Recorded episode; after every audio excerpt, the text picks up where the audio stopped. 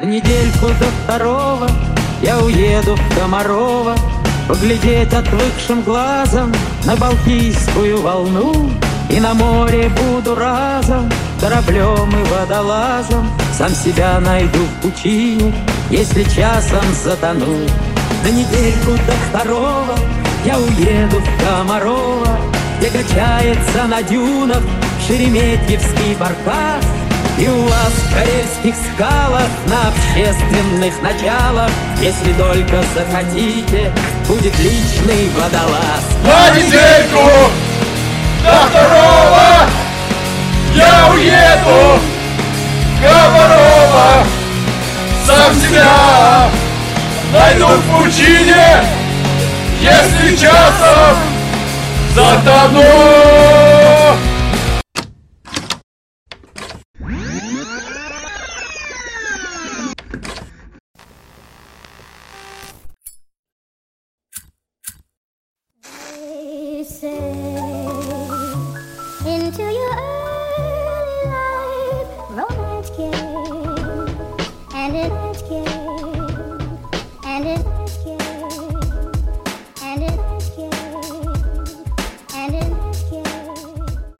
Как похолодало быстро? Мгм. Буквально за неделю. Там даже были вот два дня переломных, когда с- стало ниже нуля резко. У меня, помню, лет 10 назад была ситуация, связанная с морозом. В парадной металлическая дверь. Наступили сильные холода, дверь примерзла. Мгм. Мне нужно было то ли на работу, то ли на учебу куда-то еще. В общем, я, естественно, опаздываю. Как же иначе? У меня в одной руке там, сумка с вещами, в другой руке мусорный пакет. Спускаюсь вниз, долблюсь в дверь, ни в какую вообще. Хоть ты что делай, вот все, она примерзла и все. А что делаю я? Над дверью козырек, Так. над козырьком окно. То есть ты поднимаешься на по- какой-то полуторный этаж, получается. Да. Открываешь окно из подъезда. Да, Выходишь на козырек да.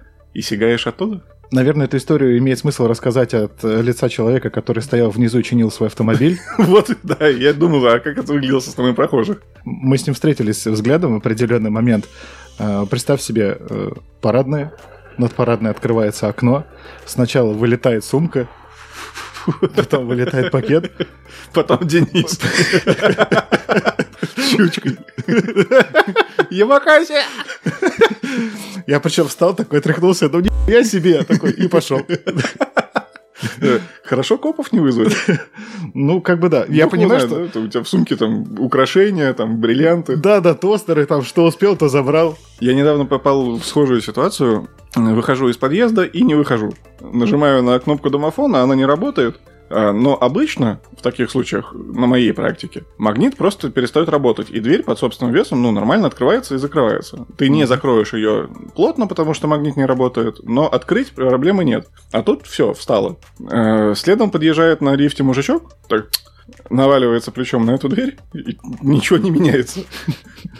Подъезжает мама с коляской, И такая, да, и с ноги, с двух ног открывает дверь. сначала с таких с двух ног вас ушатывает, без руких. Э, Нет, в итоге мы просто уперлись втроем, э, и как будто мы толкаем автобус, Ага. мы просто преодолевали сопротивление, преодолели. Охренеть, прям тимбилдинг такой. Вот маленький домик на один подъезд, э, никто никого не знает при этом, при всем, но сплотившись против общего врага, Слушай, надо было номерами обменяться после такого. Денис, Да-да?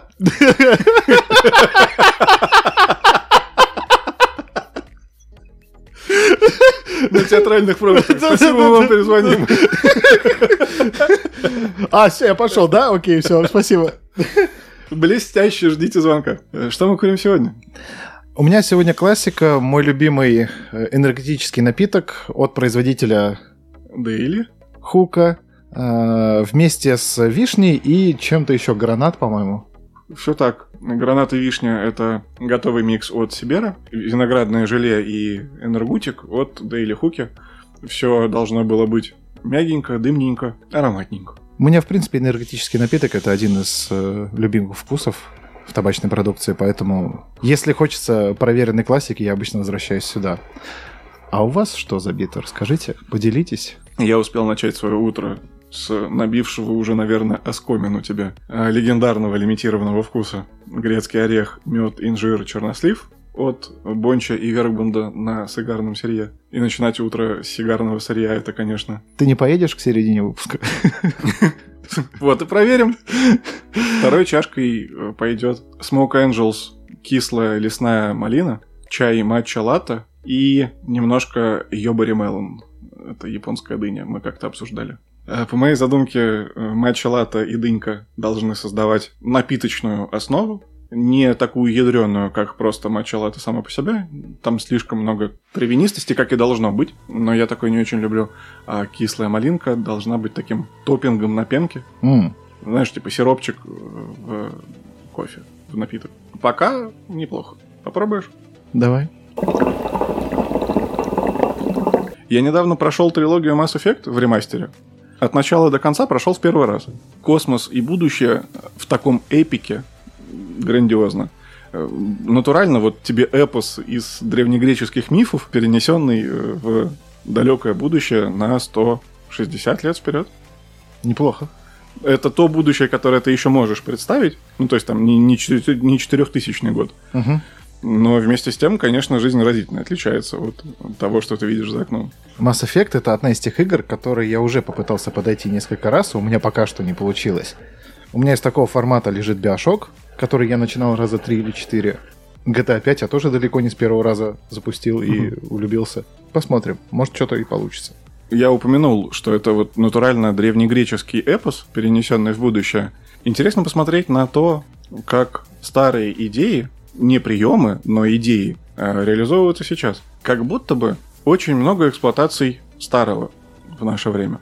Мгм. Это касается всех сфер жизни, entertainment а в частности, литература, театр, кино, игры, список открытый, может Мгм. быть продолжен. Давай поговорим об этом. Давай так, мы сейчас э, заходим с тобой на территорию ремейков. Давай проведем линию водораздела. Что мы считаем ремейком, а что ремастером? А, хорошо, давай. Но здесь все достаточно просто, мне кажется.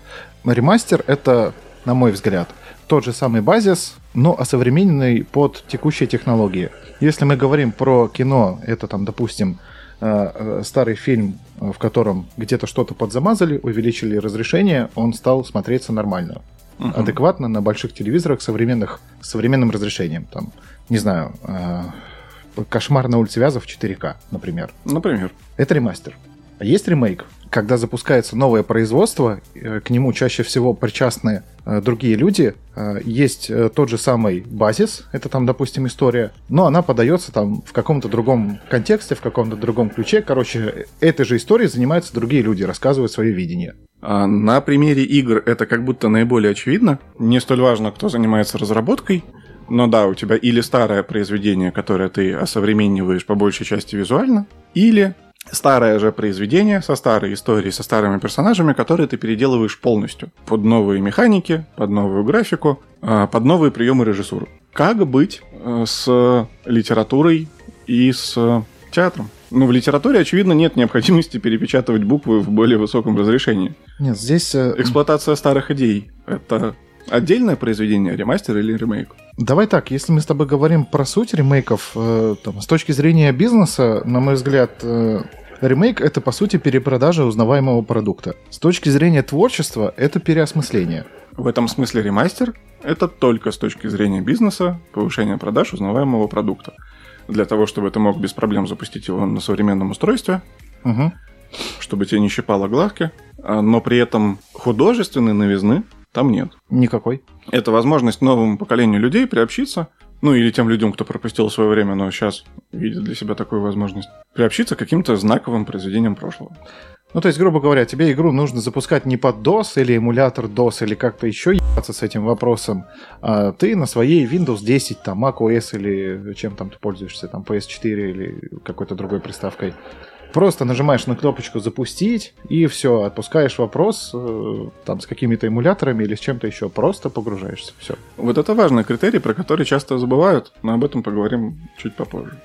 А как быть с театром? А как бы с театром? Гамлета делают постановки, все, кому не лень, это чуть ли там, не, не знаю, не курсовая работа у студентов режиссерского факультета. Я бы его не стал классифицировать, в принципе, театр. Это, конечно, тоже творчество, но это, мне кажется, немножко другое э, направление. В театре э, ты точно так же можешь э, переосмыслить любую историю, там, перенести действие Гамлета в текущее время, и это будет твое видение этой истории. И это будет по нашей классификации ремейк или ремастер. Я как раз таки хотел абстрагироваться в плане театра от этой классификации, но, видимо, это все-таки ремейк получается. Потому что если мы вкладываем в ремейк переосмысление, то да. Есть нюансики. Про литературу. Да. Я задался вопросом, а существуют ли ремейки в книгах? Так, и к чему тебя привело исследование? Оно меня привело чуть дальше, чем я ожидал, потому что, ну, сходу я начал вспоминать так. Вообще, зачем переписывать книгу? У тебя есть текст. Его можно адаптировать э, регионально, ну, то есть перевести, там, история с «Властелином колец», например. Например. А, ну, суть-то от этого не изменится. Так. Это если перевод хороший. Да, это если хороший перевод. А вот тебе самый ранний пример переосмысления, который я нашел, это Ветхий и Новый Завет. Я думал, ты про Илиаду скажешь. Ты копнул еще дальше, так. Далее. Золотой ключик или приключения Буратино. И что? Что, Пиноккио? Да. Так.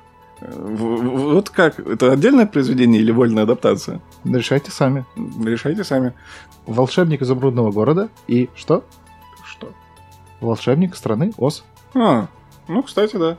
Э, Самое главное, на свой вопрос, существуют ли ремейки в литературе, ответ «да, существует». Я ответ нашел для себя. Грустно то, что там и существуют еще и ремастеры. Когда ты, ну, буквально э, меняешь и- имя одного персонажа на другое и пересказываешь события, которые ты прочитал где-то еще. А Отчасти почему так популярны детективы, э, истории про попаданцев из нашего времени в прошлое. Они же, ну, многие сделаны под кальку. Если с детективами кажется, что пул известных сюжетов, которые потом копируются, переосмысляются, адаптируются, он пошире, то истории про попаданцев различаются, насколько я знаю, я не то чтобы эксперт, различаются, ну, только в нюансах. Попал ты в 1937 год, или в русско-французскую войну 812 года, или куда-нибудь в дремучее средневековье. И дальше адаптация только под сеттинг. Но это всегда история про то, что человек, который не хватал звезд неба в наше время, магическим образом перемещается назад с его знаниями, умениями, и там вынужден приспосабливаться, проявлять себя как герой. Ну, мне кажется, в данном случае мы с тобой далеко достаточно копаем. Мы все-таки давай поговорим про то, где или в названии, или в сути прям очевидно, что есть связь. Вот, вот это точно вот с этим связано. Ну, потому что история про попаданцев там, да, это мы сейчас классифицируем, Да. больше про жанр Да. мы сейчас говорим. А ремейки и Хорошо, ремастеры... убийство в Восточном экспрессе. э, Так. Их же миллион с таким названием. Не знаю. Я знаю, ну вот фактически тот же Гамлет. Переснимаются, одна и та же история. Ты часто заранее знаешь убийцу, если ты смотри, знаком с этим произведением хотя бы один раз. Мгм. Но почему-то из раза в раз продолжают переснимать. С другими актерами, там, более знаменитыми, более кассово успешными. э, С деталями по антуражу, там, с новой аппаратурой для съемки. Но это по-прежнему убийство в Восточном экспрессе. Да, но это опять же не про ремейк или про ремастер, это про переосмысление литературного базиса. То есть э, Агата Кристи. написал литературный базис, по которому сейчас разные режиссеры рассказывают о том, как они видят эту историю. Это опять же немножко мы в сторону уезжаем. Давай все-таки более предметно. Э, Так, что, что есть у нас? Про что сначала? Музыка, кино, игры, давай. Ну, давай, что ляжет первым. Что, что ляжет первым? Так, э, про кино давай. В кино точно так же, на мой взгляд, есть ремейки, есть ремастеры. Мы, в принципе, об этом уже практически там проговорили. А, Ремастеры суть есть. Из хуевого качества делаем хорошее. Важный нюанс. Огромное количество фильмов из нашего детства, они э, были просмотрены на видеокассетах. Если переводить разрешение видеокассеты в пиксельное разрешение, это примерно 320 на 240. Ого! Я не знал, что настолько плохо. Со звуком точно такая же история. И потом, когда с течением времени, там, допустим, к какому-то юбилею выходит э, ремастер-версия Терминатора 84 года в 4К, огромное количество новой информации ты как видишь, так и слышишь. Это правда, если ремастер хороший. Э, И важно понимать, что оно же не берется откуда-то, оно не восстанавливается и не компилируется обратно. Э, Это приходится до со- создателям приходится доделывать, восполнять эти пробелы. Ну, все, что снято на пленку изначально, его так или иначе можно там, довести до современного вида. Где-то, понятное дело, приходится подмазывать. Но вот тебе конкретная э, история э, про Терминатора. В сцене прибытия Терминатора э, в прошлое, когда он вот только появился, он голый, соответственно, направляется грабить вот этих панков, э, с которых он снимет одежду. В 4К-версии можно разглядеть гениталии Шварценеггера. Ты так уверенно об этом заявляешь, что, видимо, проведена некоторая работа. Ну, это тебя там засветов на телеке после рассмотров с лупой не осталось? Не надо эту ловушку мне ставить, я туда не попадусь. Ты просто не можешь на это не смотреть. Ты смотришь э, в детстве видеокассету и видишь силуэт, который идет вот э, в полутени. Когда ты смотришь 4К-версию, ты такой, о, Jingle Bell, Jingle Bell. Идет, звенит. настоящий терминаторский хуй. А он же, строго говоря, тоже должен быть на металлическом каркасе. А вот э, должен ли он быть? э, в человеческом органе же нет кости там. Это же считается как хрящ. Не уверен насчет хряща, но кости точно нет. Ну и вот, и зачем туда металлическое основание? Ему же размножаться не нужно? Ну, тогда это вообще та деталь, которую создатели Терминатора могли бы опустить. Суть вот этой модели Терминатора — это инфильтратор. То есть э, он внедряется в человеческое сообщество. Соответственно, если... Он должен быть максимально правдоподобный, и если кто-то засомневается, он предъявит хуй. Так? Ну, например. Там же... Ну, было бы очень странно, если бы... Если он раздевается в душе, снимает с себя штаны, а там, как у куклы Барби, просто склейка вот такая. Ни жопы, ни письки. Ну, велика вероятность, что Терминатор будет в душе стоять под всеобщим обозрением. Там же Кайл Рис в первой части рассказывает о том, что первые модели э, терминаторов... Блять, не веди меня в эту историю. Зачем ты меня туда-обратно возвращаешь? Поведу тебя за руку. Так вот, Кайл Рис э, рассказывал о том, что первые модели терминаторов они очень легко вычисляли, э, потому что у них была резиновая кожа, там ну, при близком рассмотрении было видно, что это неестественно выглядит. А потом со временем э, Skynet начал наращивать технологические мощи, и э, они стали потеть, они стали вонять, у них стала идти кровь. Ну, то есть они стали максимально похожими на людей. Хорошо. Вопрос с гениталиями, мне кажется, точно так же может быть решен. Почему нет? Почему И нет? он решен. Мы это увидели в э, ремастере первой части. Но по такой логике нет полной идентичности. Это декорация, а не работающий инструмент. Ну, с таким же успехом они могли бы сделать из Терминатора любую женщину, что они сделали в третьей части, Так. и привязать ей на пояс дилду. Это точно такой же не работающий, не живой инструмент. Ты мне скажи, ты что от меня сейчас хочешь услышать? Что-нибудь до чего Мы про можно ремейк с тобой говорим, а не про хуй терминаторов.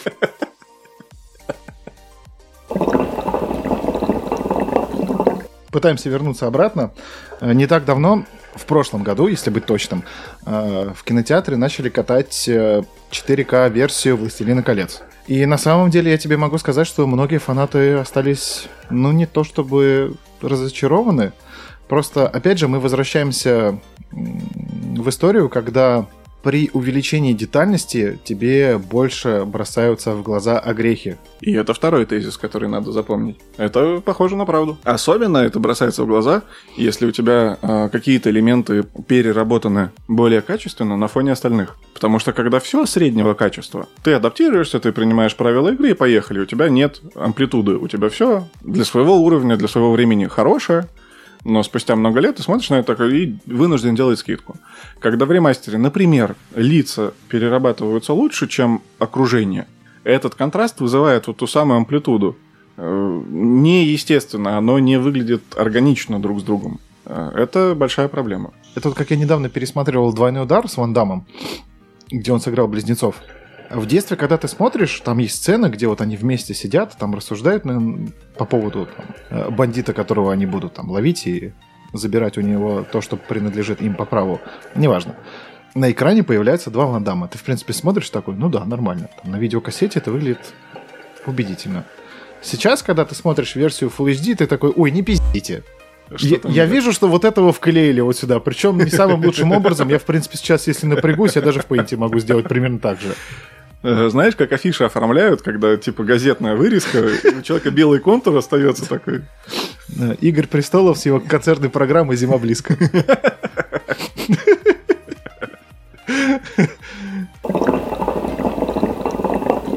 Поговорили про разницу, теперь хочу отметить там м, свой относительный топ лучших и худших. На что стоит равняться и как лучше не делать. Давай. Что самое интересное, у меня самые запоминающиеся ремейки — это далеко не современники. Такие как? Такие как «Нечто» 1982 года. Для нас это сейчас бессмертная классика, Мгм. но это ремейк фильма там 50 какого-то года. Э, Суть точно такая же. Прилетает тарелка, э, вернее, разбивается тарелка с инопланетянином, э, и начинают происходить события вот с учеными. С той лишь разницей, что в оригинале 50-х годов пришелец больше напоминал растение, а сейчас спустя время вот Карпентер придал ему вот такую вот какую-то бесформенную огранку, и сейчас история Карпентера выглядит гораздо более зловещей.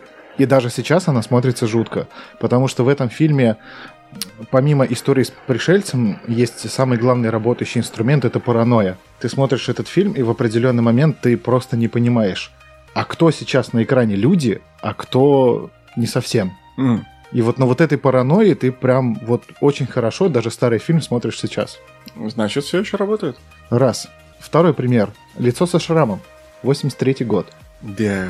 Надо, кстати, заметить, что не совсем правильный перевод. Scarface эм, это больше про погоняло, а если мы говорим про э, бандита, правильнее, наверное, его переводить как резанный. Аль Пачино. В художественном фильме резанный. Ну, как бы, по идее, так и должно быть. Ну, по идее, так. Опять же, ремейк э, классики черно-белого кино. Кто сейчас помнит про черно-белый фильм? Мы с тобой. Мы с тобой. И киногики. Все.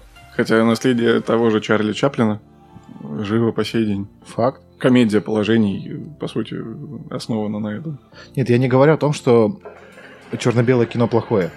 Я говорю о том, что есть оригинальная история, есть ремейк, и так сложилось, что ремейк сейчас помнит больше э, в обоих случаях. Идем дальше. Отступники, 2006 год, Мартин Скорсезе. Так, я не знал, что у них есть оригинальная предыстория. Это ремейк гонконгского боевика «Двойная рокировка». Опять же, кто смотрел «Двойную рокировку», Три с половиной гика. Да. Я, кстати, все хочу посмотреть оригинал, но вот руки не доходят. Но хочу. Просто интересно. Далее по списку у нас идет фильм «Муха» Дэвида Кроненберга, 1986 год. Батюшки. Опять же ремейк. И ремейк достойный.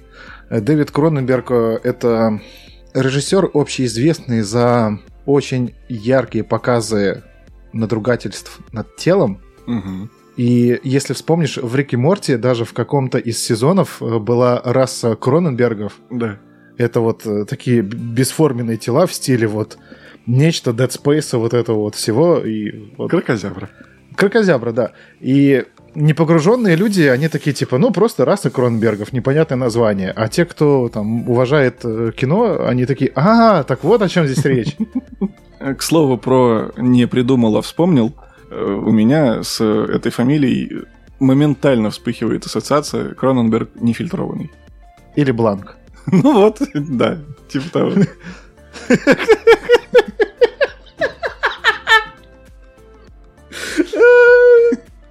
Каламбуря. Нас уносит каламбуря.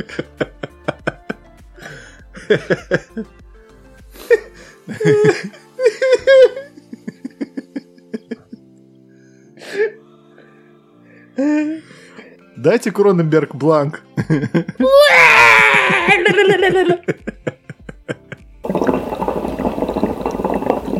В следующем списке у нас идет «Рассвет мертвецов» Зака Снайдера 2004 года. Это фильм, который, ну, по сути, проложил дорогу Снайдеру в большое кино. Это действительно хороший ремейк э, классики, по-моему, Джорджа Ромеро, если не ошибаюсь. Э, В Голливуде был э, период, когда Джордж Ромеро э, снимал все фильмы про зомби, там, начиная с «Ночи живых мертвецов», у него было все.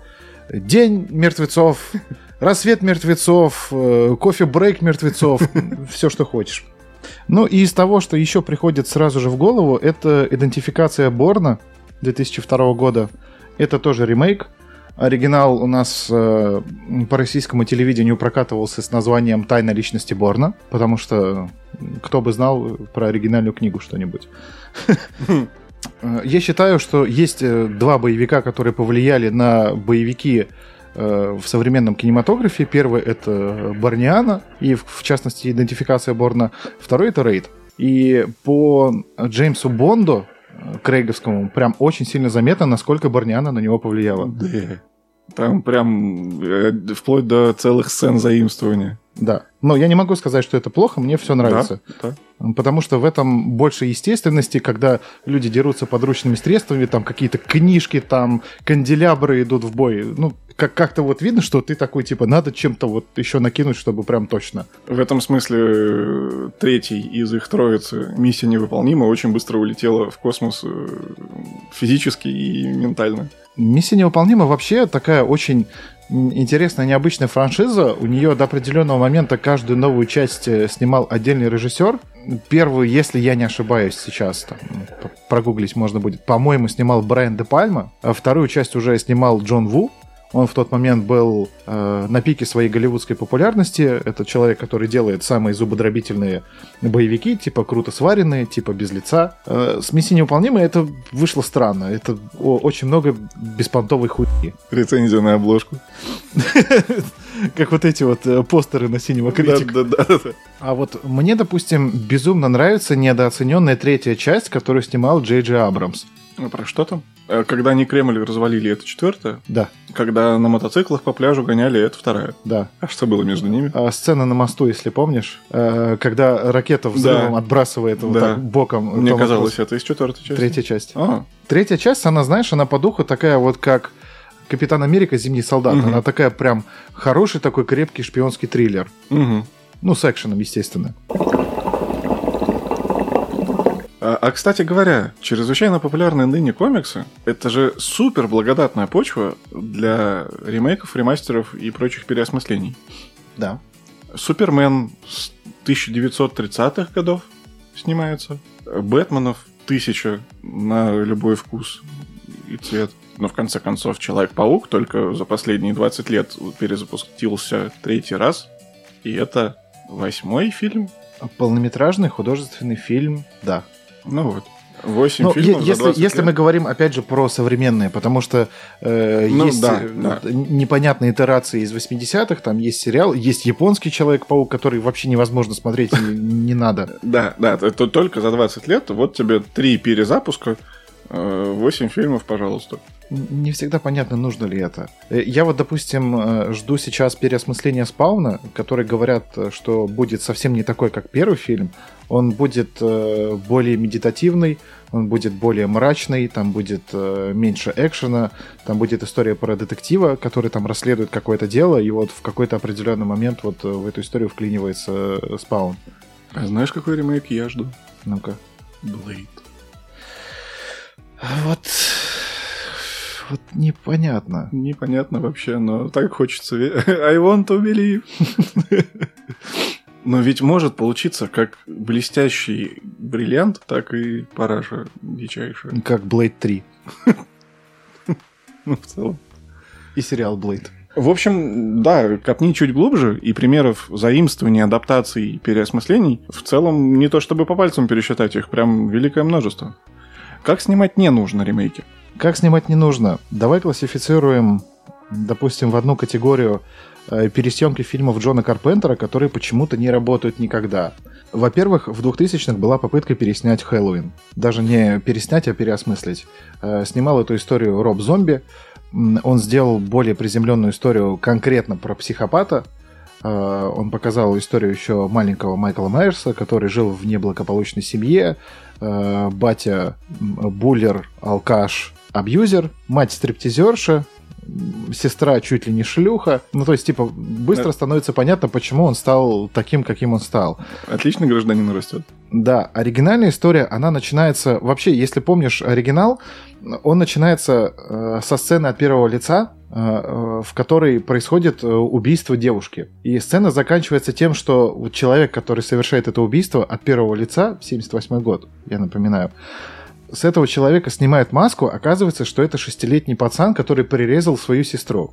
Вау. Э, Далее действие происходит через 23 года, когда этот парень сидит в дурке, и в определенный момент он решает сбежать и отправляется в родной город, где он вырос. И там начинают происходить основные события фильма. В этом во всем больше мистики элементарно, потому что там есть сцены, где вот э, с одной стороны тебя охватывает ужас, потому что ты не понимаешь, что он делает, а самое главное, зачем. Мгм. И с другой стороны, у тебя есть четкое ощущение, что он охотится. Ну, он мстит людям из прошлого или режет всех подряд? Про хронологию событий Хэллоуина я даже готов поговорить отдельно. Мгм. Потому что э, за всю историю там было несколько итераций событий, и некоторые из них противоречат друг другу. Короче, смысл в том, что Роб Зомби в своем переосмыслении он уничтожил всю интригу. Это просто ебанутый м, сумасшедший. Я, наверное, сильно углубился в Хэллоуин, но все-таки завершая э, подраздел пересъемки фильмов Карпентера, сюда бы я добавил еще «Нападение на 13-й участок», сюда бы я добавил «Туман» и «Нечто». Э, «Нечто», наверное, нельзя напрямую назвать ремейком, там все-таки по хронологии это предыстория событий, которые происходили в фильме 82 года, но в сравнении фильм 11 года он прям уступает. Хотя бы потому, что э, все, э, все пришельцы и инопланетяне это уже CGI. Это уже графика, М. это не оригинальные куклы. Когда я в детстве первый раз смотрел оригинальное нечто, и там вот одна из первых сцен, когда пришелец раскрывает карты, там есть сцена с Хаски, которую просто разворачивает наизнанку. Это вызывает ужас даже сейчас, потому что вот эти вот все звуки, вот это тут кисель, кишки, которые вылезают, это прям выглядит, ну, прям отвратительно. Это отпугивает, потому что это натурально. А если у тебя в CGI там разбирается какой-то человек, у него здесь где-то появляется какая-то клешня, ты такой, да и вы же пиздите мне, я же вижу, что это графон. Не убедили. А вот, кстати, делая шаг в сторону, есть у тебя ощущение, что даже вот эти аниматронные куклы до сих пор работают лучше? Да. И изначально эм, вот этот вот э, полусиквел, полуприквел, полупродолжение, полуремейк, э, его хотели делать именно на куклах. Мгм. Но потом в какой-то определенный момент от этой идеи отказались, я уже не помню там точно предысторию. Э, Куклы остались, их использовали в совершенно другом фильме, который называется «Падший предвестник». Там какая-то история про корабль в море, там на котором тоже какая-то такая ебата происходит. А в фильме задействовали CGI. Не. А как будто в 80-х и был прям бум на эти куклы. Чаки, Звездные войны, э, что еще? Ты, ты про какие куклы говоришь? Ну, в Звездных войнах про йоду, в Чаке, собственно, про вот этих э, гре- гремлинов, кто они там. Я говорю немножко о другом, я говорю про аниматронику. Ну, Ну, то есть, вот, допустим, э, Терминатор э, в первом фильме, когда его показывают в полный рост, это кукла в натуральную величину. Ну да. Огромный робот, Да. который идет. Сейчас это выглядит уже там не так убедительно, потому что там ну, явно количество кадров не хватает. И вот сюда бы, конечно, вот подтянуть бы Мгм. э, картиночку. Но вот про куклы ты имеешь в виду Йоду и Чаки, но это, по-моему, немножко другое. А почему, чем оно принципиально отличается? У тебя есть что-то, что не может существовать в известном тебе мире. Как тебе это изобразить? Два варианта. Придумать и воплотить в материи или нарисовать на компьютере. Мгм.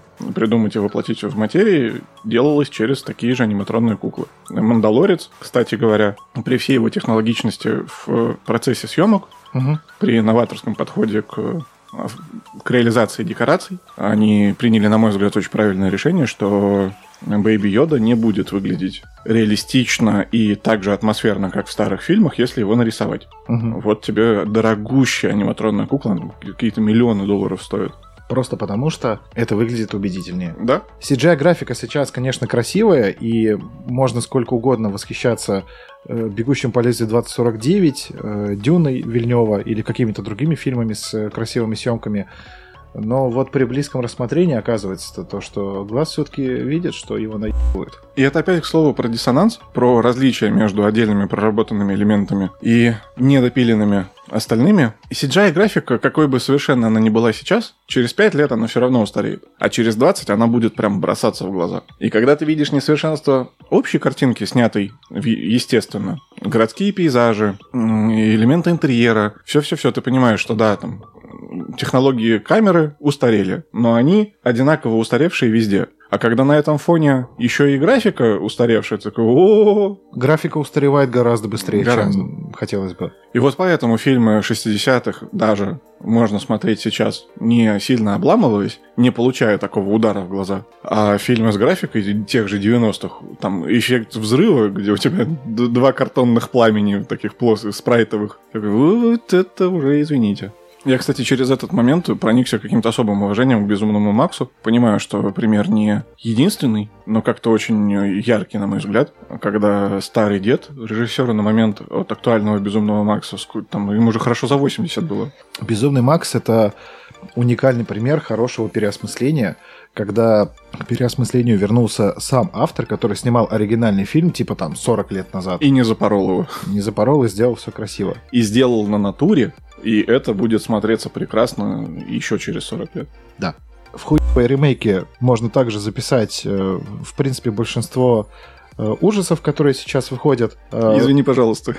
Про хуевый ремейк я только сейчас догнал, что в ремейке Терминатора ведь кто-то же занимался детализацией этого члена. То есть у тебя есть исходное мыло, и такой, ну, повышаем качество картинки везде. А вот на пленке-то это и не мыло. В смысле, наоборот, я так понял.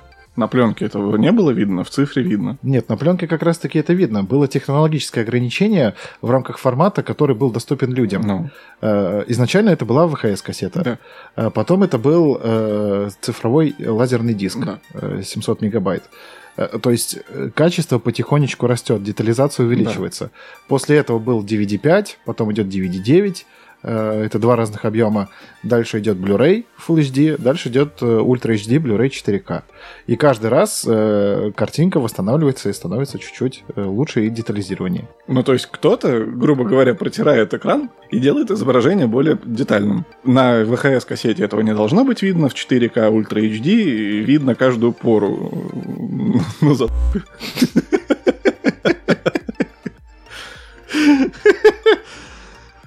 Глупо Терминатора, как тебе такое название выпуска? Ну, то есть, нет, человек, представляешь, э, вырос, закончил школу, пошел в университет, хочу заниматься э, видеоэффектами, хочу создавать магию. Я видел Звездные войны, как чуваки в гаражах делали магию натурально. У тебя целая там космическая эпопея в одном гараже. Я хочу так же. Я буду привносить э, что-то невозможное. A few moments later ты сидишь с этим графическим планшетом, дорисовываешь недостающие детали на хуй терминаторы. А ты же не смотрел стендап девушки, которая рассказывала, что она работает на телевидении? Чем она занимается? Она замазывает на видеомонтаже сигареты и трупы. Вот это работа на телевидении. Так вот, ремейки ужасов, которые не получились. Ужасы почему-то, в принципе, не работают в формате ремейков. Топ-1 для меня — это фильм «Черное Рождество». Я очень не люблю фильмы про повестку. Угу. Если я в сериалах, в кино вижу истории про неравенство полов, про сексуальные меньшинства, я такой, ой, идите нахуй, вы не историю мне хотите рассказать, это пр- пропаганда, ну, нет, нет, сразу нет. Поэтому мне не понравился сериал «Половое воспитание» на Netflix. О, я помню, там были же положительные отзывы поначалу. Просто я не смог его смотреть сразу. Я давал шанс, Ага. потому что мне лучший совет, э, как продать фильм, посмотри, он охуительный. Я такой, Мгм. ну все, включаю, давайте, смотрю. А оказывается, что нет. Мо- Может быть, я, конечно, слишком предвзято смотрю или там как-то глубоко погружаюсь. Э, неважно. Короче, «Черное Рождество» — это перепиленный ужастик, который теперь оказался ужастиком про повестку. Сразу идет нахуй. «Кошмар на улице Вязов» не сработал. Э, В десятых годах выходил фильм. Растерял все, что только можно было. М, Больно, когда с любимыми произведениями детства вот так вот обходятся. Есть практически покадровый ремейк фильма «Психо», э, в котором э, Нормана Бейтса играет внезапно Винс Вон. Винс Вон сам по себе не самый убедительный актер, скажем так. У него же еще там чуть ли не половина ролей комедийные. Да. где он такого дурачка играет. Ну вот как-то так, да. Вот я не понимаю, зачем этот фильм вообще в принципе появился на свет. Э, В Голливуде, в принципе, есть отдельная категория ремейков э, японских ужастиков.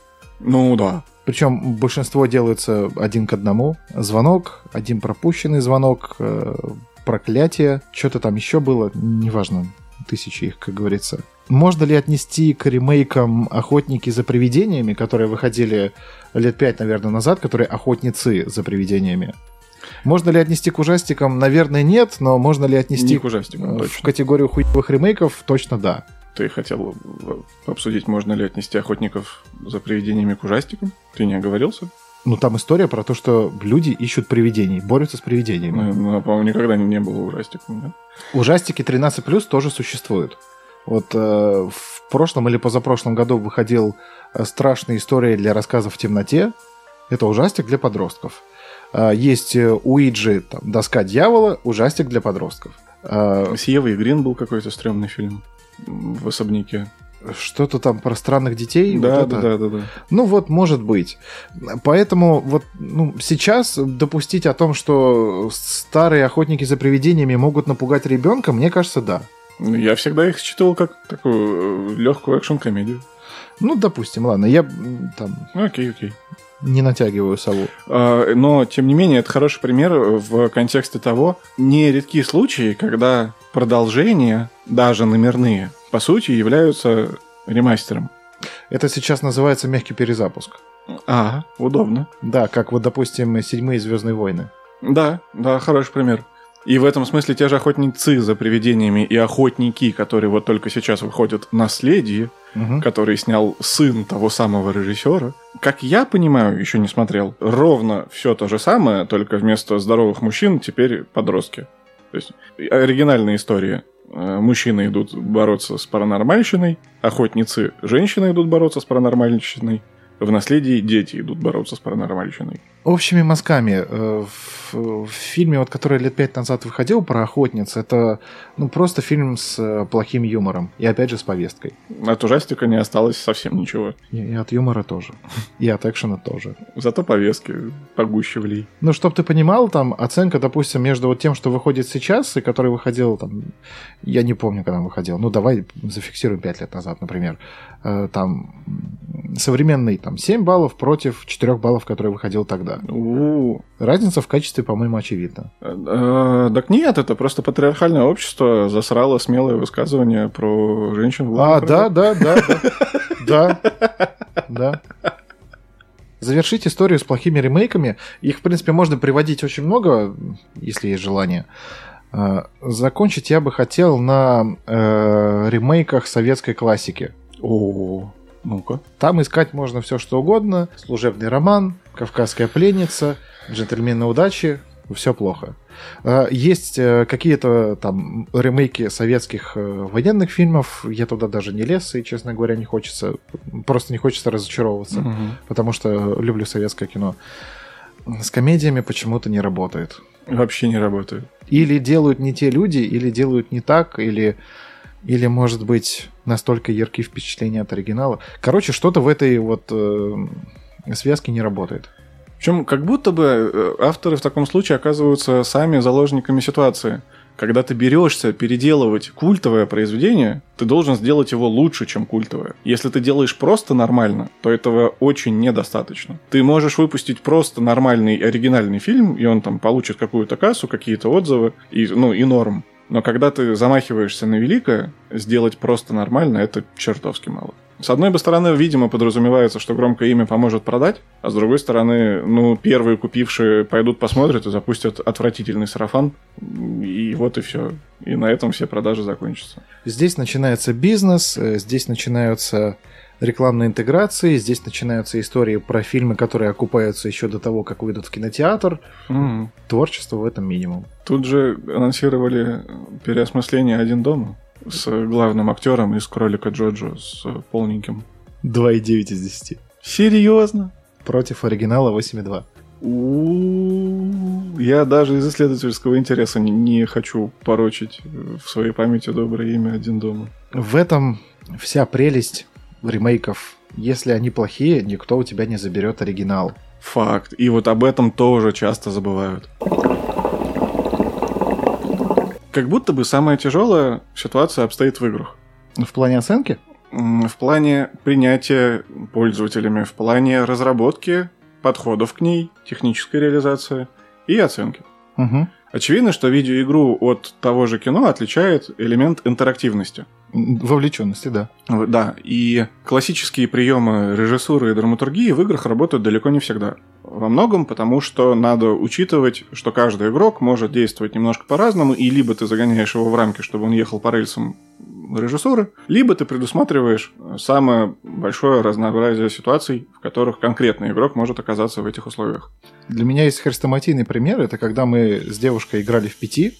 Подводка была такая, что э, девушка очень любит ужастики, смотрит вообще все, все повороты не туда, вплоть там до седьмой части, да, пожалуйста, просмотрены, э, давайте еще. И подача была, а хочешь ли ты посмотреть э, одну из самых страшных игр вообще в истории? Да, хочу. Э, Запускаю, понимаю, что человек очень плохо ориентируется в играх, ну то есть джойстик в руках не держал никогда. Как ориентироваться при помощи двух аналоговых сосков для непосвященного человека, это прям очень тяжело. Ну то есть тебе э, левым стиком нужно управлять телом, правым — головой. И первое время, да, нейронные связи еще не, не настроены. Да, короче, смысл в том, что пока показывал я, это не работало вообще. Типа там, ну да, где-то кто-то стучит, где-то там кто-то появился, храпит, пердит по телефону, вот эти вот непонятные звуки. И я в определенный момент напрягся, я такой, да какого хера? И даю джойстик в руки человеку и говорю, а ну-ка попробуй ты. И примерно через 5 минут джойстик кладется, и человек в ужасе говорит, нет, я не буду. Одно и то же произведение воспринимается совершенно по-разному. Я не буду в контексте человек наконец-то начал пропускать то, что происходит на экране через себя. И знатно обосрался. Обычно у игр цикл разработки намного больше, чем у кино. Сейчас, да. И несмотря на то, что игр выходит пока что, на мой взгляд, меньше, чем фильмов в абсолютных измерениях, там тоже есть положительные и отрицательные примеры ремейков и ремастеров. Начать, наверное, стоит с того, что в играх точно так же, как и в большинстве там, основных ответвлениях искусства также есть ремастеры и также есть ремейки. И они также могут быть и хорошие, качественные, интересные, и могут быть не очень. Да, и в последние лет пять как будто бы эксплуатация старых идей опустилась до уровня именно что ремастеров. Ты не берешь сюжетную канву и строишь на этой основе свое произведение. Ты буквально э, переделываешь старое произведение, выпускаешь его под тем же названием и добавляешь там Legendary Edition, какой-нибудь годовщине, 10-30 лет и так далее. Зачем чинить то, что работает? Да, главное не сломать в процессе. Из последних примеров. Э, Ремастер э, The Last of Us Part 1. Ремастер трилогии Mass Effect. Ремастер трилогии Кризис. Ремастер Alan Wake. Мафии, опять-таки трилогии. Ну, там частично ремастер, частично ремейк. Вот. Оригинальная Diablo 2. Трилогия GTA 3, Vice City, San Andreas. Резики. Resident Evil.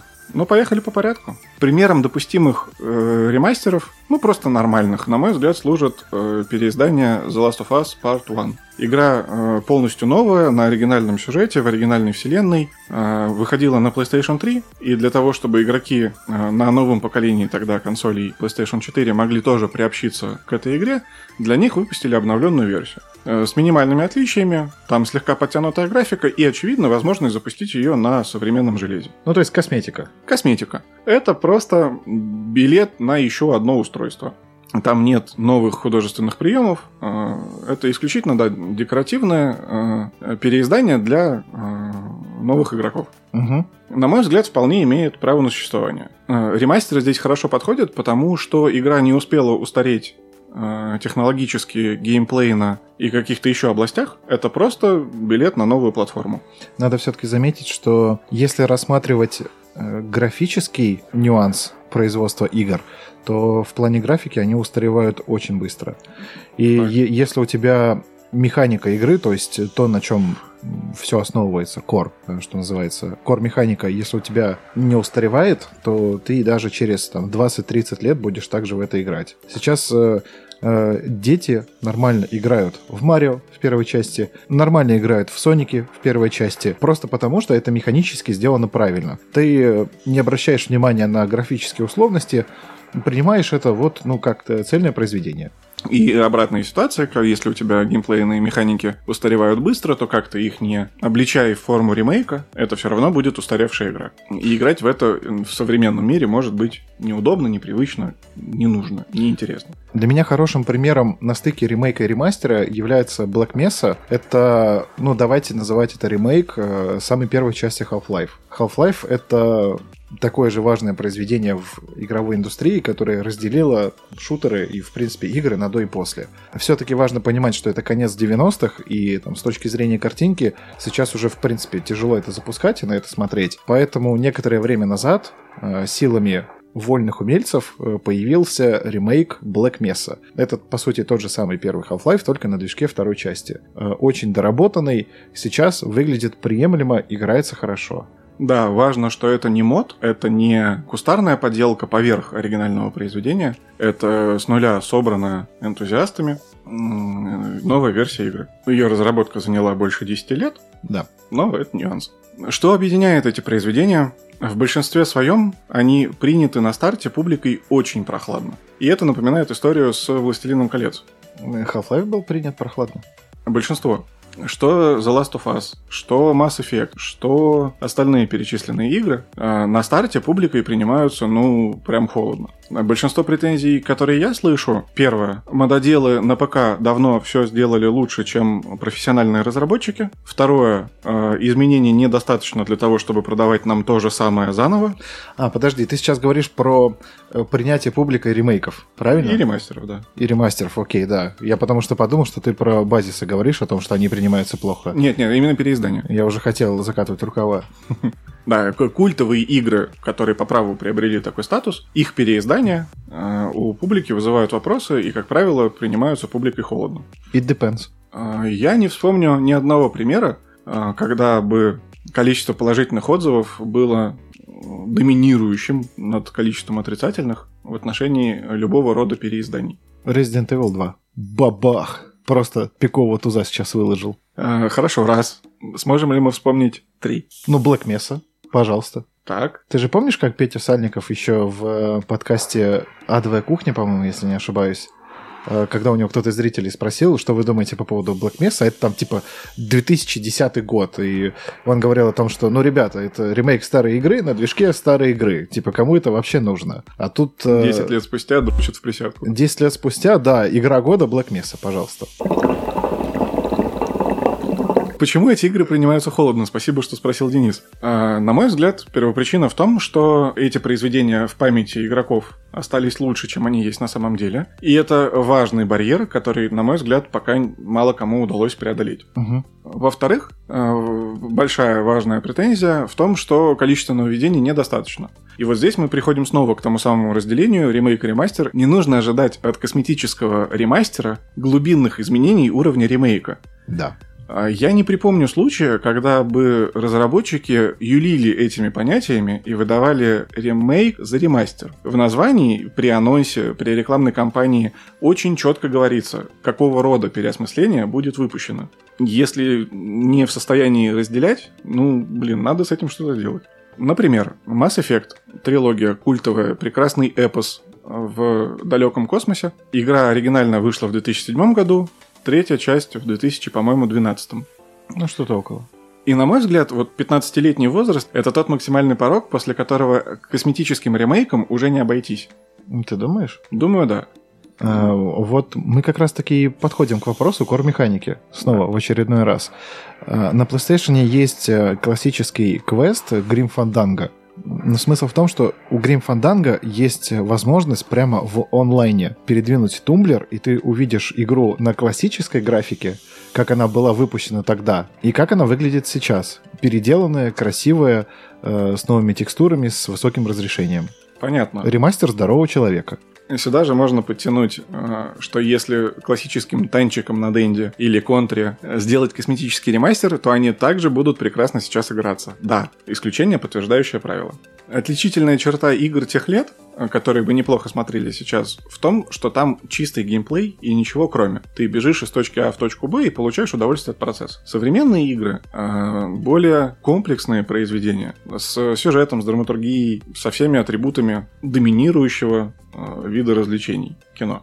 Поэтому э, одной лишь косметикой часто э, дело не поправить. И на мой взгляд, вот 15-летний возраст это э, тот предельный порог, после которого, если игра старше, то косметические изменения не адаптируют ее под современные реалии. Но вот ты же говоришь про танчики и контру, и что они нормально сейчас зайдут на современные графики. Потому что там нет ничего, кроме вот чистого геймплея. Там А. нет сюжета, там нет драматургии, там нет ничего. Ты просто ездишь по полю, уничтожаешь другие танчики и препятствия. Все. И в этом смысле какая разница, какая там будет графика. Там нечего улучшать, кроме графики. Никто не будет в танчиках переделывать систему баллистики. А Для более сложных, более многогранных, вернее сказать, игр такой прием имеет, на мой взгляд, ограничения по возрасту. Тот же самый Mass Effect. Первая часть играется тяжело. Прям в это физически тяжело погружаться Мгм. несмотря на э, атмосферу, драматургию, которые все еще работают, механически это сильно устаревшее произведение. И именно в первой части э, разработчики привнесли много осовремениваний, которые часто путают с оказуаливаниями.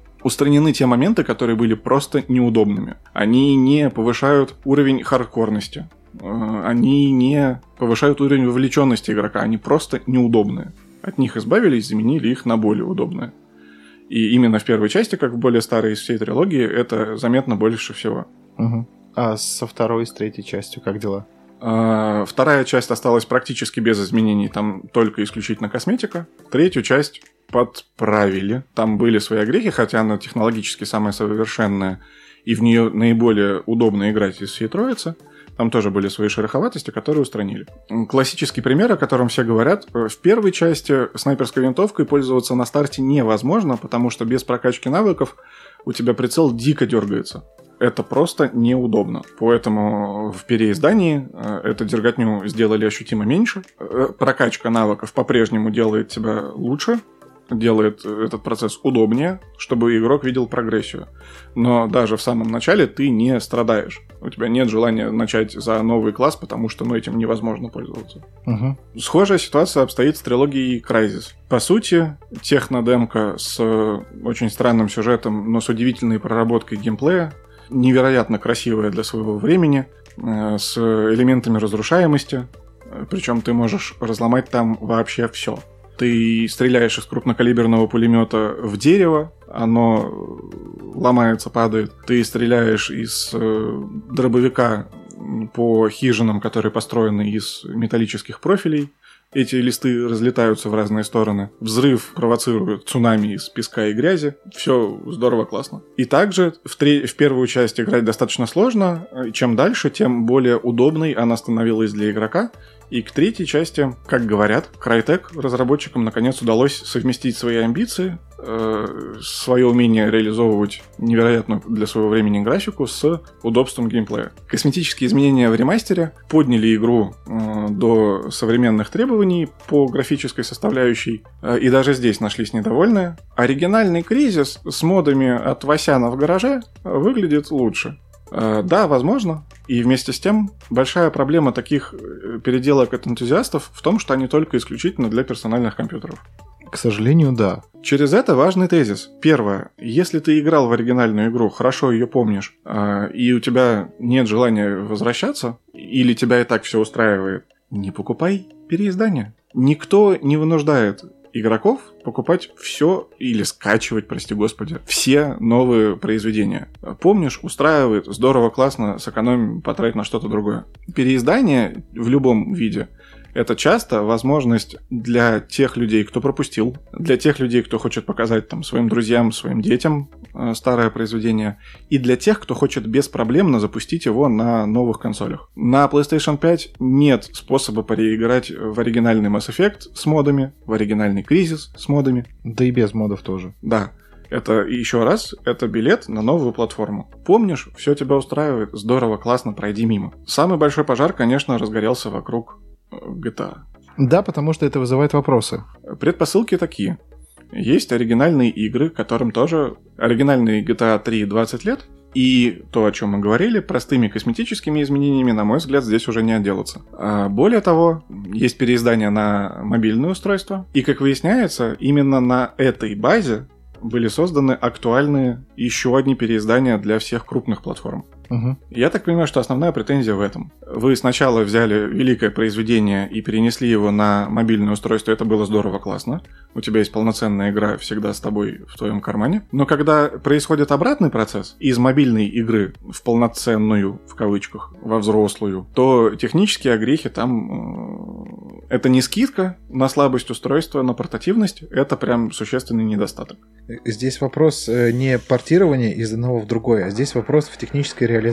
Это то, о чем мы с тобой говорили про то, забирают у тебя оригинал или нет. Фу. нравится, продолжай. Здесь нюанс в техническом исполнении вот этого ремейка. Меня все устраивает. Моя единственная полупретензия касается дождя в переиздании GTA 3. Он настолько сильный и контрастный, что за ним часто плохо видно происходящее. Можно ли с этим жить? Конечно, можно. Портит ли это впечатление от всей трилогии? Э, Да нет, нисколько. Пластилиновые морды? Ну да, окей. Так они и были пластилиновыми в целом. Основная претензия в том, что из PlayStation Store или там из каких-то других магазинов, реализующих э, цифровую дистрибуцию, из них изъяли оригинальные, хорошие, работающие э, версии GTA 3, Vice City и San Andreas. Тебя не устраивает то, что тебе показали в ремейке, ты не можешь вернуться технически туда, где все работало нормально. К чести разработчиков, вчера было объявлено, что они э, для всех покупателей переиздания подарят за уже совершенную покупку переиздания, им достанется э, оригинальная э, третья Vice City и San Andreas в подарок. Это хороший ход. Они пошли дальше. В тот же день они объявили о том, что это предложение касается всех, кто купит переиздание до 1 июля 2022. Все-таки здесь мы приходим к тому, что, наверное, претензии к Рокстарам оправданы. И не просто так э, звучат подобные заявления. То, что тебя все устраивает, это хорошо. Это конкретно твоя частная индивидуальная история. Да. Но ты смотришь ролики в интернете, в которых ты видишь неестественно выгибающиеся текстуры. Ты видишь э, порезанные саундтреки. Мы с тобой слушали, радиостанция в GTA 3 отличается. Там я не помню, на какой радиостанции мы это заметили. Она звучит не так, как в оригинале. И несколько лицензи- лицензионных треков э, были удалены именно по причине лицензии. На мой взгляд, они не оправданы. Есть э, явно графические косметические огрехи. С картой, там, с теми же самыми подшипниками, если помнишь, гайки вернее. В обновленной версии GTA 3 нельзя стрелять в машине из пистолета. Это вообще что такое? Просто дело все в том, что вот эта совокупность маленьких огреков, она приводит к тому, что вопрос цены и ценности. Rockstar продают за полную стоимость, за 4,5 тысячи рублей, явно недоработанный продукт. Точно такая же история была пару лет назад с Киберпанком, который тянется до сих пор. Довели ли Киберпанк сейчас до ума? Нет. Понятное дело, что там пошла череда извинений, потому что покупатель тоже сейчас научился разбираться. Он стал более требовательным. Говноедить он научился. Э, Бытовой пример. Джинсы Levi's стоят по 13 тысяч за пару. Мгм. Допустим, ты приходишь в магазин и такой, а мне цвет не нравится. Я купил эти джинсы, но мне цвет не нравится. И вот здесь ниточка торчит, а вот здесь шов неровный. И я пойду в интернет и создавать петиции, чтобы вы переделали мою модель джинсов. Ч- чего, блядь?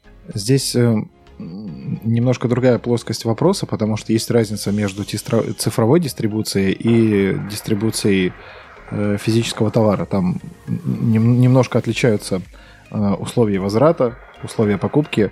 Если ты в момент покупки не обнаруживаешь то, что у тебя где-то торчит нитка, э, где-то кнопка отломана или там плохо работает молния, ну, в большинстве случаев это уже конкретно твоя проблема, потому что потом пойди докажи, что этого не было, что ты это не сделал. Хорошо, справедливо.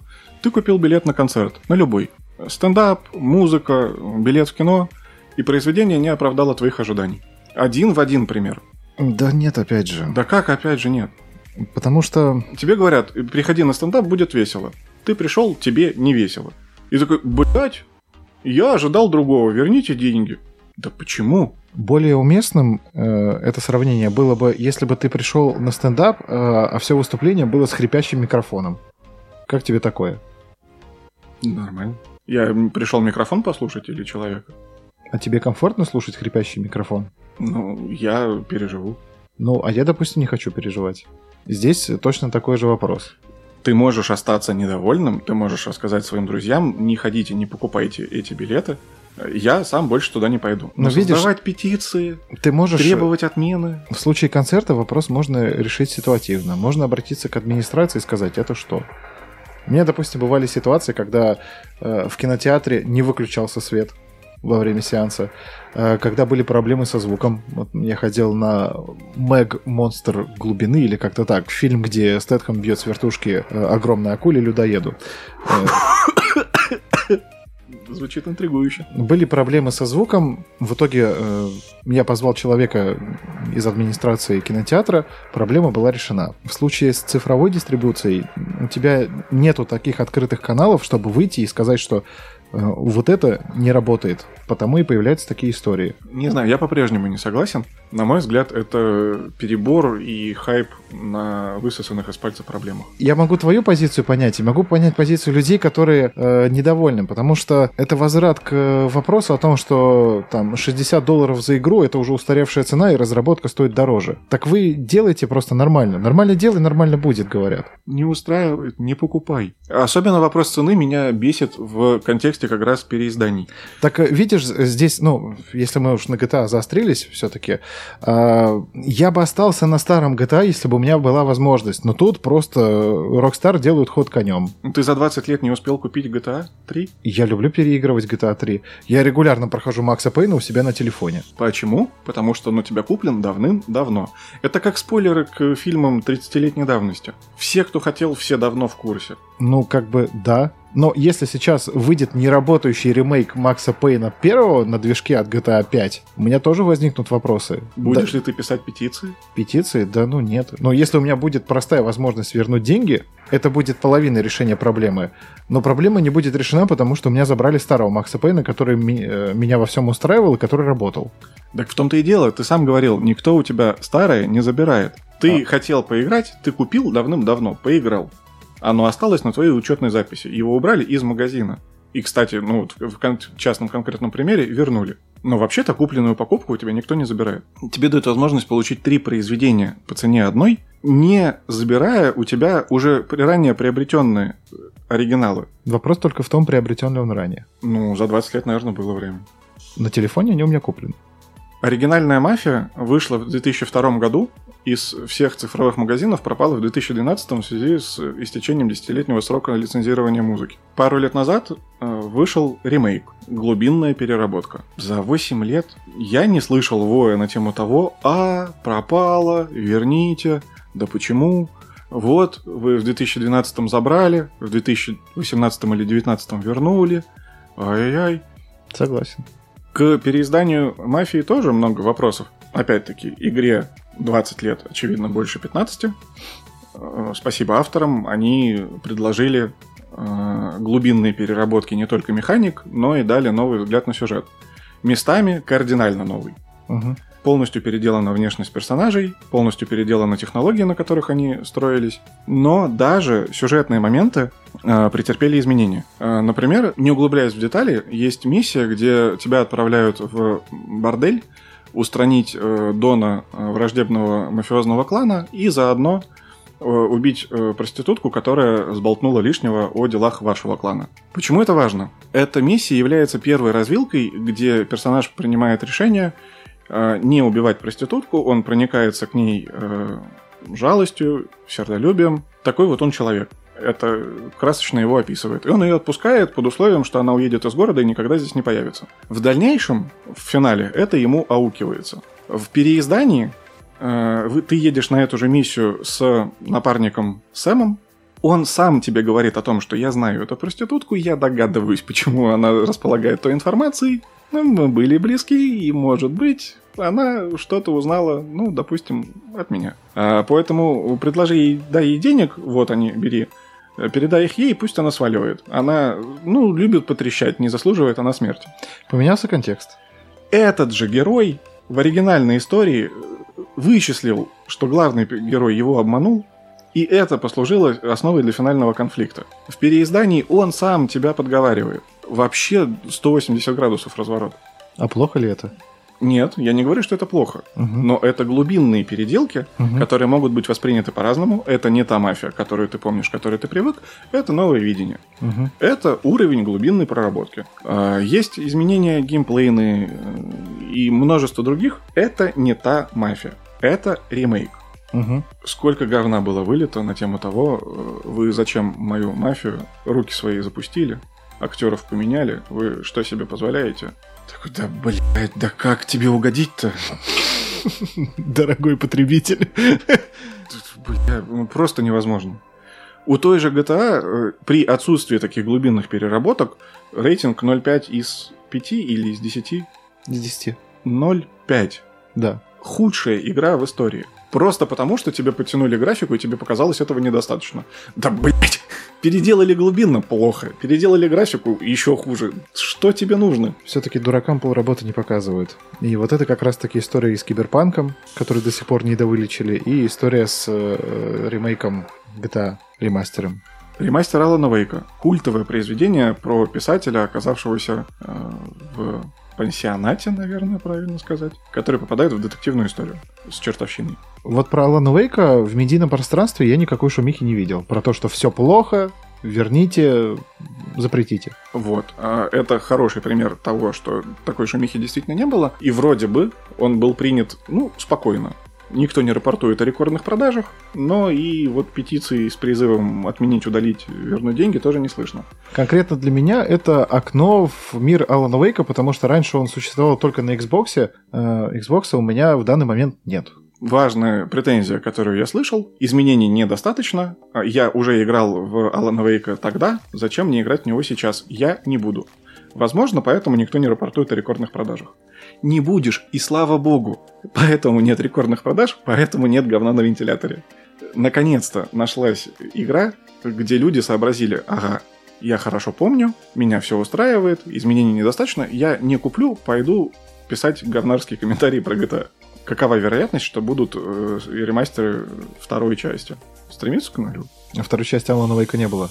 Ну, не номерная часть, а было же продолжение. Ну там непонятное какое-то переосмысление. Это типа, знаешь, оно сейчас воспринимается как вот есть э, Metal Gear Survive, которая лол что в линейке Metal Gear, и вот э, к American Nightmare примерно такое же отношение. Ну, хорошо, сюжетная добавка, так назовем. Ну, непонятно, добавка ли это.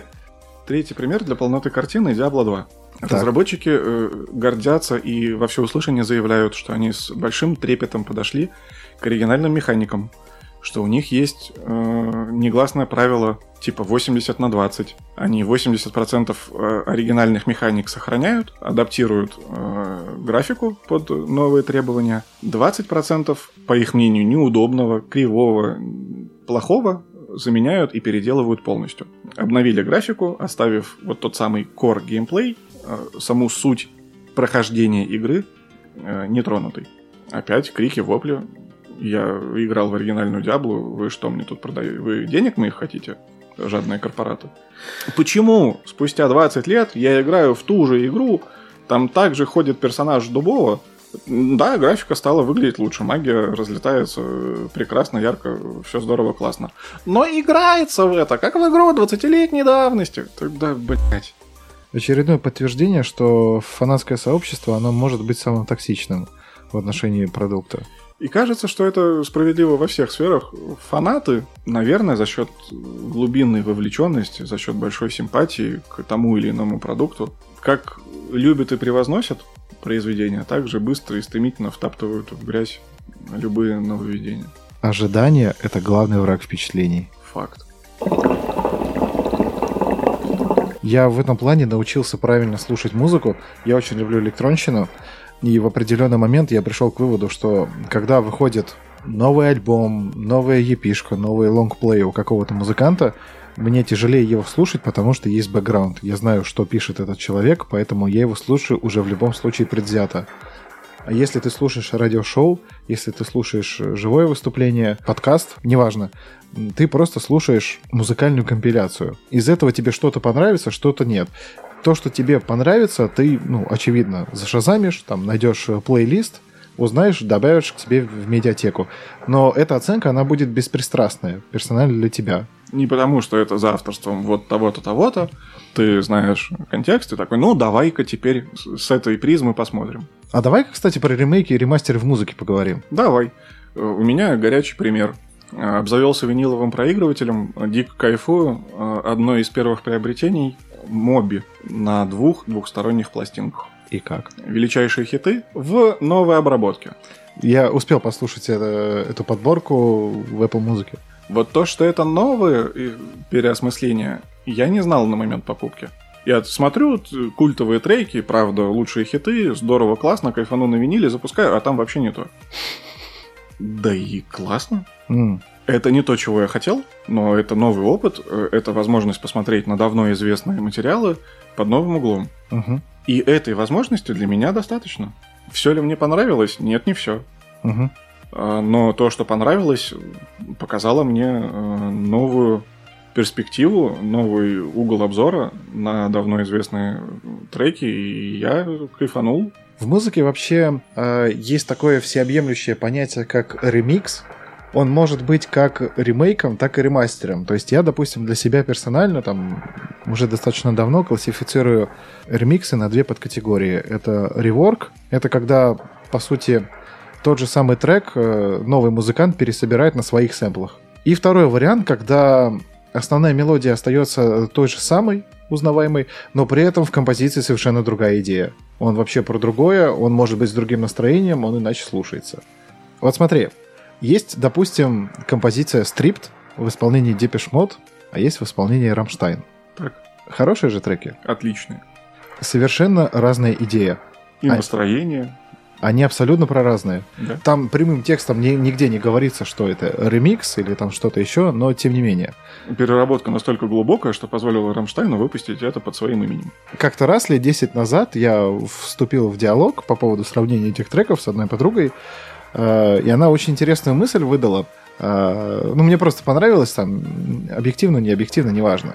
Настроения у треков настолько различаются, что вот когда ты слушаешь э, версию Stripped от Depeche Mode, у тебя создается впечатление, что вокалист хочет увидеть душу человека, о том, что «Let me see you stripped», я хочу тебя увидеть настоящей, естественной, такой, какая ты есть. Твою натуру. Да, натуру. А в песне Рамштайна контекст такой, как будто бы мы с тобой на природе с бутылкой водки снимаешь штаны. Ну, в целом, да, согласен. Там же еще трек начинается там «Come with me into the trees». Такой «давай, покажи сиськи». Сейчас, понятное дело, со вторым тезисом я не согласен, но мне сама мысль понравилась. Это интересно. А Копаем дальше. Схожий пример. New Order Blue Monday. Трек 80-х годов э, получил второе дыхание благодаря «Чудо-женщине» 1980. Четыре. 4. Возможно, вот трек того самого года. Э, И лет пять назад э, наш любимый коллектив Above and Beyond затизерили свою переработку. Э, Много лет лежала на полке, э, буквально год назад или два выпустили релиз Above and Beyond Blue Monday. Да. Не New Order Blue Monday э, Above and Beyond Remix. Мгм. Настолько глубинная переработка, видимо, договорились по правам, звучит вообще по-другому. Он звучит по-другому в надстройке Above and Beyond, потому что в середине, там, в яме все равно основная суть трека, она все равно вот проявляется. Конечно, и это позволяет назвать его Blue Monday. Иначе это было бы полностью новое независимое произведение. Э, Глубинная переработка, на мой взгляд, очень достойна. Копаем дальше. Оркестровое исполнение э, электронных треков, которые получили популярность лет 12 назад. Мгм. У тебя есть синтетический звук, для записи которого не использовалось ни единого живого инструмента. И музыканты переносят это на живой оркестр. Да. На мой взгляд, это уровень ремейка. Да, да. Это звучит совершенно по-другому. Делает ли это хуже? Конечно, нет. Я сейчас заметил, что э, есть прям целый музыкальный подкласс. Я не знаю, как это направление сейчас э, называется, но назовем это танцевальная музыка, танцевальная. Когда там все хиты двухтысячных пересобираются на современных сэмплах, и там не идеи новой, это просто ну, звучит вот в данный контекст времени современно. Но становится ли это лучше? Нет, не становится. На мой взгляд, это подкатегория как раз ремастеров. По-моему, это под категория хуйни. Ну, это так. А вот хороший пример. Моя любимая шутка. Какая самая известная композиция у Полины Гагариной? Кукушка Виктора Цоя. Так, Оба трека люблю, оба нравятся, но тоже, опять же, совершенно про разные. да. Если у Полины Гагариной это больше про эпик, то у Вити он такой какой-то, ну вот, душевный прям. Вот под этот трек хочется закурить на балконе. Да. Хотя, вот, ну, перепето же слово в слово одинаково. Да? Какой разный эффект. Я последние пару лет обращаю внимание, э, что появилось, как будто бы появилось, может быть, они были всегда, э, отдельный поджанр попури. Э, ну, он достаточно такой. Медли, наверное, это даже вернее назвать. Э, когда известные композиции, как правило, саундтреки, переисполняются небольшим оркестром. Звездные войны, Бэтмены, Начало, э, Гладиатор, все, все, все известнейшие треки, которые тебе приходят в голову, э, могут быть исполнены таким образом. Мне интересно, как это происходит. Я не уверен, что в открытом доступе есть э, ноты, например, Мгм. и легко поверю, что музыканты каждый коллектив отдельно на слух подбирает э, и представляет свое видение. Это не понотное переигрывание, смотрите, там, я играю эти ноты вот одним образом, я играю те же ноты другим образом. Это именно что его видение. Копаем дальше. Работа дирижера. Мгм. Я, честно говоря, до сих пор слабо представляю необходимость дирижера в современном мире. Ты что, это же метроном. Попробуй запиши трек без метронома. Здесь то же самое. Может ли одно и то же произведение звучать по-разному у коллектива под исполнением двух, под руководством двух разных дирижеров? Да, да, точно да. Значит, это не метроном, потому что метроном работает везде одинаково. Но ты же и метроном можешь настроить по-разному. Хорошо, сводятся ли эти отличия между двумя коллективами под руководством двух разных дирижеров в скорости исполнения? Ну, конечно, А, нет. Э, Если у нас задача сыграть трек точно так же, мне кажется, замена дирижера не повлияет на процесс. Мне кажется, что дирижер больше эквалайзер, чем метроном. Все сразу. Приходишь ты такой в массажный салон, тебе говорят, вам... Давай, я хочу послушать, куда ты придешь. Она должна была звучать э, в темпе. Тебе говорят, э, вам массаж э, лица, спины или особый. Все сразу. И на фоне мужик вот этот. Дирижеры тремя массажистками. Кстати, мне вспомнился трек, который я больше всего переслушивал за последнее время. Это трек Maniac. Есть два разных исполнения. А, Есть э, современная переработка от коллектива, который называется Carpenter Brut. А, Есть оригинал, который исполняет э, Майкл Сэмбело. И я тебе могу сказать, что это тот случай, когда ремейк звучит лучше. Потому что он глубже, он насыщеннее, он эмоциональнее. Оригинал сейчас звучит очень плоско. Ты слушал оригинал? Да. Ну, это- Сложно. ну, ну, это же, ну, просто... Хотя мне вот оригинал, ну, в, в целом импонировал раньше, я такой где-то слышал. Но после того, когда ты послушаешь Карпентер Бурут, ты такой, нет, нет, все, нахуй. До свидания. Отличный пример. Здесь мы шагаем на территорию каверов. Каверы это, да, ну вот э, суть есть ресэмплирование. То есть я вот на своих сэмплах сыграю тот же самый трек. А если это касается не электронной музыки? А ну, сколько с- есть? сэмпл есть инструмент, ну, come on. Но я к тому, что это же тоже глубинная переработка. Ведь нет смысла делать кавер, где ты стараешься попасть, ну вот точно в оригинал. По тембру голоса, по э, ритму музыки. Смысл, на мой взгляд, Ну, кавера именно в том, чтобы привнести новое дыхание, новое видение в уже давно известное произведение. Ну вот смотри, есть, допустим, ой, я сейчас скажу мысль, мне, наверное, за это пиздюлей прилетит. Есть э, Засучил рукава. Э, суч. Э, Что?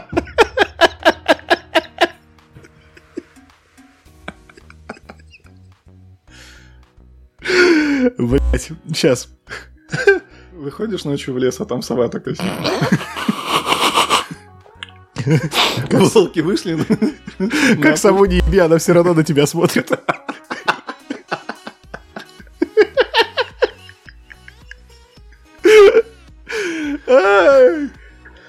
Так вот, есть трек Bohemian Rhapsody. в оригинальном исполнении легендарных кинов. Э, Есть исполнение этого же трека от э, группы Panic at the Disco, которое было включено в саундтрек Suicide Squad, Отряд самоубийц. Так. Я тебе могу сказать, что версия Panic at the Disco мне нравится больше. Так. Потому что она звучит гораздо насыщеннее, особенно это прям чувствуется на вот финальном запиле, который в самом конце трека. Он и так достаточно тяжелый, он такой полуоперный, э, он длится 6 минут, что, в принципе, для рок-композиции в оперном формате это, ну, тяжело. Panic at the Disco слушается бодрее. Ну, так и классно. И кайфуй на здоровье. А как же ты на святой это, на Квинов? Кто может спеть лучше Квинов? Ты что, охуел? Ну, моя мама считает, что я. Охуел? Моя тоже. Что я? Так. Изъяли ли из продажи оригинальную Bohemian Rhapsody в исполнении Квинов? Ой, про изъятие с музыкой это вообще отдельная история, когда ты не можешь найти любимый трек, потому что, блядь, закончились права на Apple Music или в Spotify, и вот ищи свищи. В итоге я должен там свои, что, старые свои жесткие диски раскапывать, на которых MP3 у меня записано? А оказывается, староверы-то были правы. Ну вот да. Обмазаться петабайтами данных, построить 5 колонн из CD-дисков. Да. Это никто у меня не заберет. Яндекс Музыка, подписка, идите нахуй, у меня все есть уже. Найду в хайрезе 50 мегабайт за 3 минуты. Будут со мной навсегда. Я в ядерное бомбоубежище пойду с этой подборкой. Буду педали крутить, чтобы слушать музыку. Но просто в отношении музыки это тоже актуально, и от чего у меня особенно горит. Я помню, как из Apple музыки выпилили Хардвелла. Да. Это еще что такое? Это далеко не единичный пример. Далеко не единичный. Поэтому я пользуюсь Spotify. Ой, как будто бы оттуда не выпиливают. Ну, самая большая медиатека из всех. Сказал Никита и покрутил свои соски просто. Ну, Spotify, понимаете. Итого. Новый ракурс, новое видение старого известного произведения, Мгм. на мой взгляд, всегда имеет место быть. При условии, что не забирают оригинал. Допустим. Обязано ли переосмысление в любом виде быть лучше оригинала? Желательно, хочется, но не обязано. Никто никому ничего не обязан. Это просто видение нового творца. Я вижу вот э, эту историю вот в таком виде. Я вижу этот фильм, этих персонажей вот так. Эту книгу я вижу вот так. Здорово, что в большинстве случаев, что со старым материалом, что с его переосмыслением можно ознакомиться э, в любое время на любом устройстве. И, к сожалению, это не касается видеоигр. Мы говорили о том, что ремастеры и ремейки могут быть входным билетом для нового поколения устройств.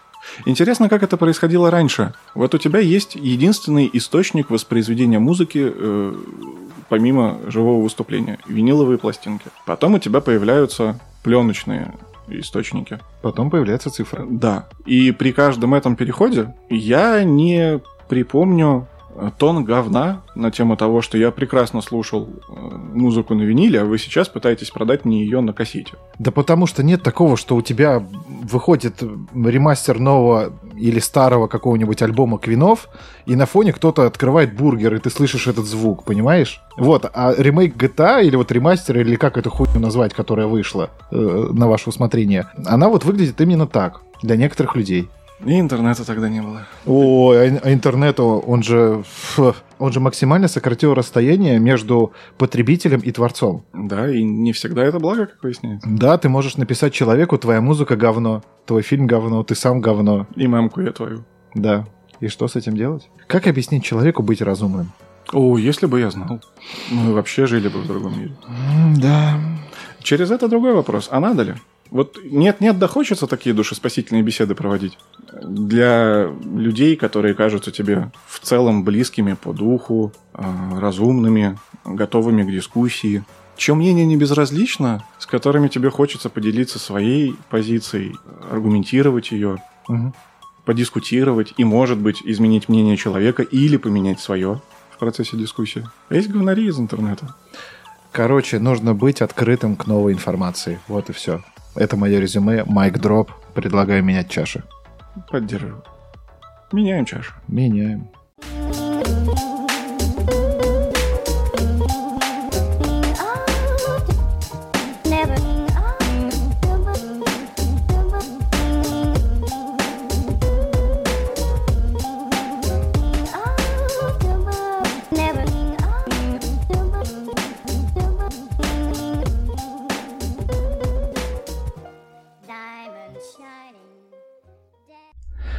С нами на бэк-вокале сегодня Александр Константинов. Александр, у вас есть уникальная возможность обессмертить себя и рассказать что-нибудь э, в сцене после титров. Расскажите, как вам сегодняшняя запись? Очень тяжело петь с двумя бухущими людьми, когда ты трезв. Как он догадался?